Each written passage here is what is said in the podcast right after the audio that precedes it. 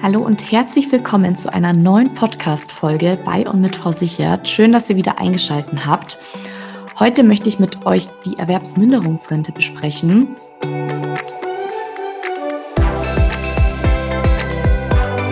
Denn wenn ihr schon fleißig unsere letzten Folgen gehört habt, habt ihr mitbekommen, dass wir eine ganze BU-Reihe gestartet haben und euch ganz viel zum Thema Berufsunfähigkeit und Berufsunfähigkeitsversicherung erzählt haben. Und in dem Zuge ist euch vielleicht auch schon mal der Begriff Erwerbsminderungsrente zu hören gekommen. Und genau deswegen möchte ich euch heute ja dazu was erzählen, euch ein bisschen aufklären und vor allem auch aufzeigen, welche Voraussetzungen erfüllt sein müssen, um eine Erwerbsminderungsrente zu erhalten und ob es hier auch Unterschiede gibt bei Berufseinsteigern und ähm, genau wann auch die Erwerbsminderungsrente greift. Also konkret liegt ja der Unterschied zwischen Berufsunfähigkeit und Erwerbsunfähigkeit beziehungsweise Erwerbsminderung darin, wie eingeschränkt eure Arbeitskraft ist.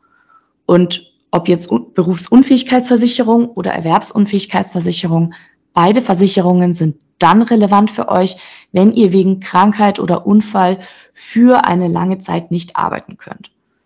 Und tritt dieser Fall ein, dann erhaltet ihr jeden Monat Geld in Form einer Rente, die eben hilft, euren Lebensstandard weiter aufrechtzuerhalten. Und eine BU-Rente bekommt jeder, der wegen einer Krankheit oder Behinderung seinen Beruf ja nur noch zu weniger als 50 Prozent ausüben kann. Eine EU-Rente hingegen jeder, der überhaupt nicht mehr in der Lage ist zu arbeiten. Und das ähm, spiegelt den Unterschied eigentlich auch schon recht gut dar. Bedeutet, die Erwerbsminderungsrente ist eben eine Leistung der gesetzlichen Rentenversicherungen für Personen, die aus gesundheitlichen Gründen nicht mehr oder nur eingeschränkt arbeiten können. Und da gibt es in der Regel zwei Formen. Einmal die volle Erwerbsminderungsrente oder die teilweise Erwerbsminderungsrente. So, und welche Voraussetzungen müssen jetzt erfüllt sein, um eben eine Erwerbsminderungsrente zu erhalten? Und da ist jetzt unabhängig davon, ob es eine teilweise oder vollständige Erwerbsminderungsrente ist, es gibt einfach bestimmte Grundvoraussetzungen, und dazu gehören einmal die festgelegten Versicherungsjahre sowie wirklich sehr eng gefasste medizinische Vorgaben. Also der Grund für den Arbeitsausfall muss entweder eine Krankheit oder eine Behinderung sein. Und aus, Medizin, aus medizinischer Sicht muss ausgeschlossen werden können, dass ihr wieder voll arbeitsfähig werden könnt. Und wie jetzt genau die deutsche Rentenversicherung bei der Prüfung von Anträgen vorgeht, und was es mit dem Grundsatz Reha vor Rente auf sich hat, ist in dem Zuge auch relevant. Denn bei der Prüfung von Anträgen prüft eben die Deutsche Rentenversicherung, ob eine berufliche oder medizinische Rehabilitation sinnvoll und möglich ist. Und dieser Grundsatz Reha vor Rente bedeutet, dass eben genau geprüft wird, ob eure Arbeitsfähigkeit durch medizinische Behandlungen wiederhergestellt werden kann, bevor eine Erwerbsminderungsrente ausgezahlt wird. Und die volle Erwerbsminderungsrente greift nur dann, wenn ihr nach ärztlicher Prüfung weniger als drei Stunden täglich, täglich arbeiten könnt und die Regelaltersgrenze von ähm, 65 Jahren noch nicht erreicht habt. Und zusätzlich müssen eben Betroffene dann mindestens fünf Jahre lang in der gesetzlichen Rentenversicherung versichert gewesen sein, bevor die Erwerbsminderungsrente eingetreten ist. Dann gibt es ja, was ich vorhin erwähnt habe, auch noch den Anspruch auf teilweise Erwerbsminderungsrente. Hier ist es so, um diese zu bekommen, müsst ihr weniger als sechs, aber mehr als drei Stunden am Tag arbeiten, arbeiten können. Und außerdem ähm, müsst die bestimmte Versicherungsjahre nachweisen, medizinische Untersuchungen absolvieren, auch das Rentenalter noch nicht erreicht haben und auch in die gesetzliche Rentenversicherung eingezahlt haben. Und die Höhe dieser Unterstützung ähm, ist abhängig von dem bisher erwobenen Rentenanspruch. Und er rechnet sich aus persönlichen Entgeltpunkten des Versicherten, dem Rentenartfaktor und dem aktuellen Rentenwert. Und es ist tatsächlich auch möglich, trotz Erwerbsminderungsrente zu arbeiten. Denn bei der vollen Erwerbsminderungsrente ähm, wurde tatsächlich die Hinzuverdienstgrenze von 6.300 Euro abgeschafft. Die galt nämlich noch bis äh, Ende 2022.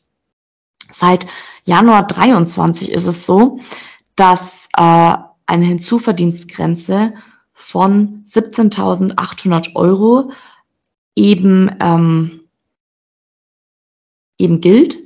Und bei der teilweisen Erwerbsminderungsrente beträgt die Mindestzuverdienstgrenze in etwa 35.600 ähm, Euro.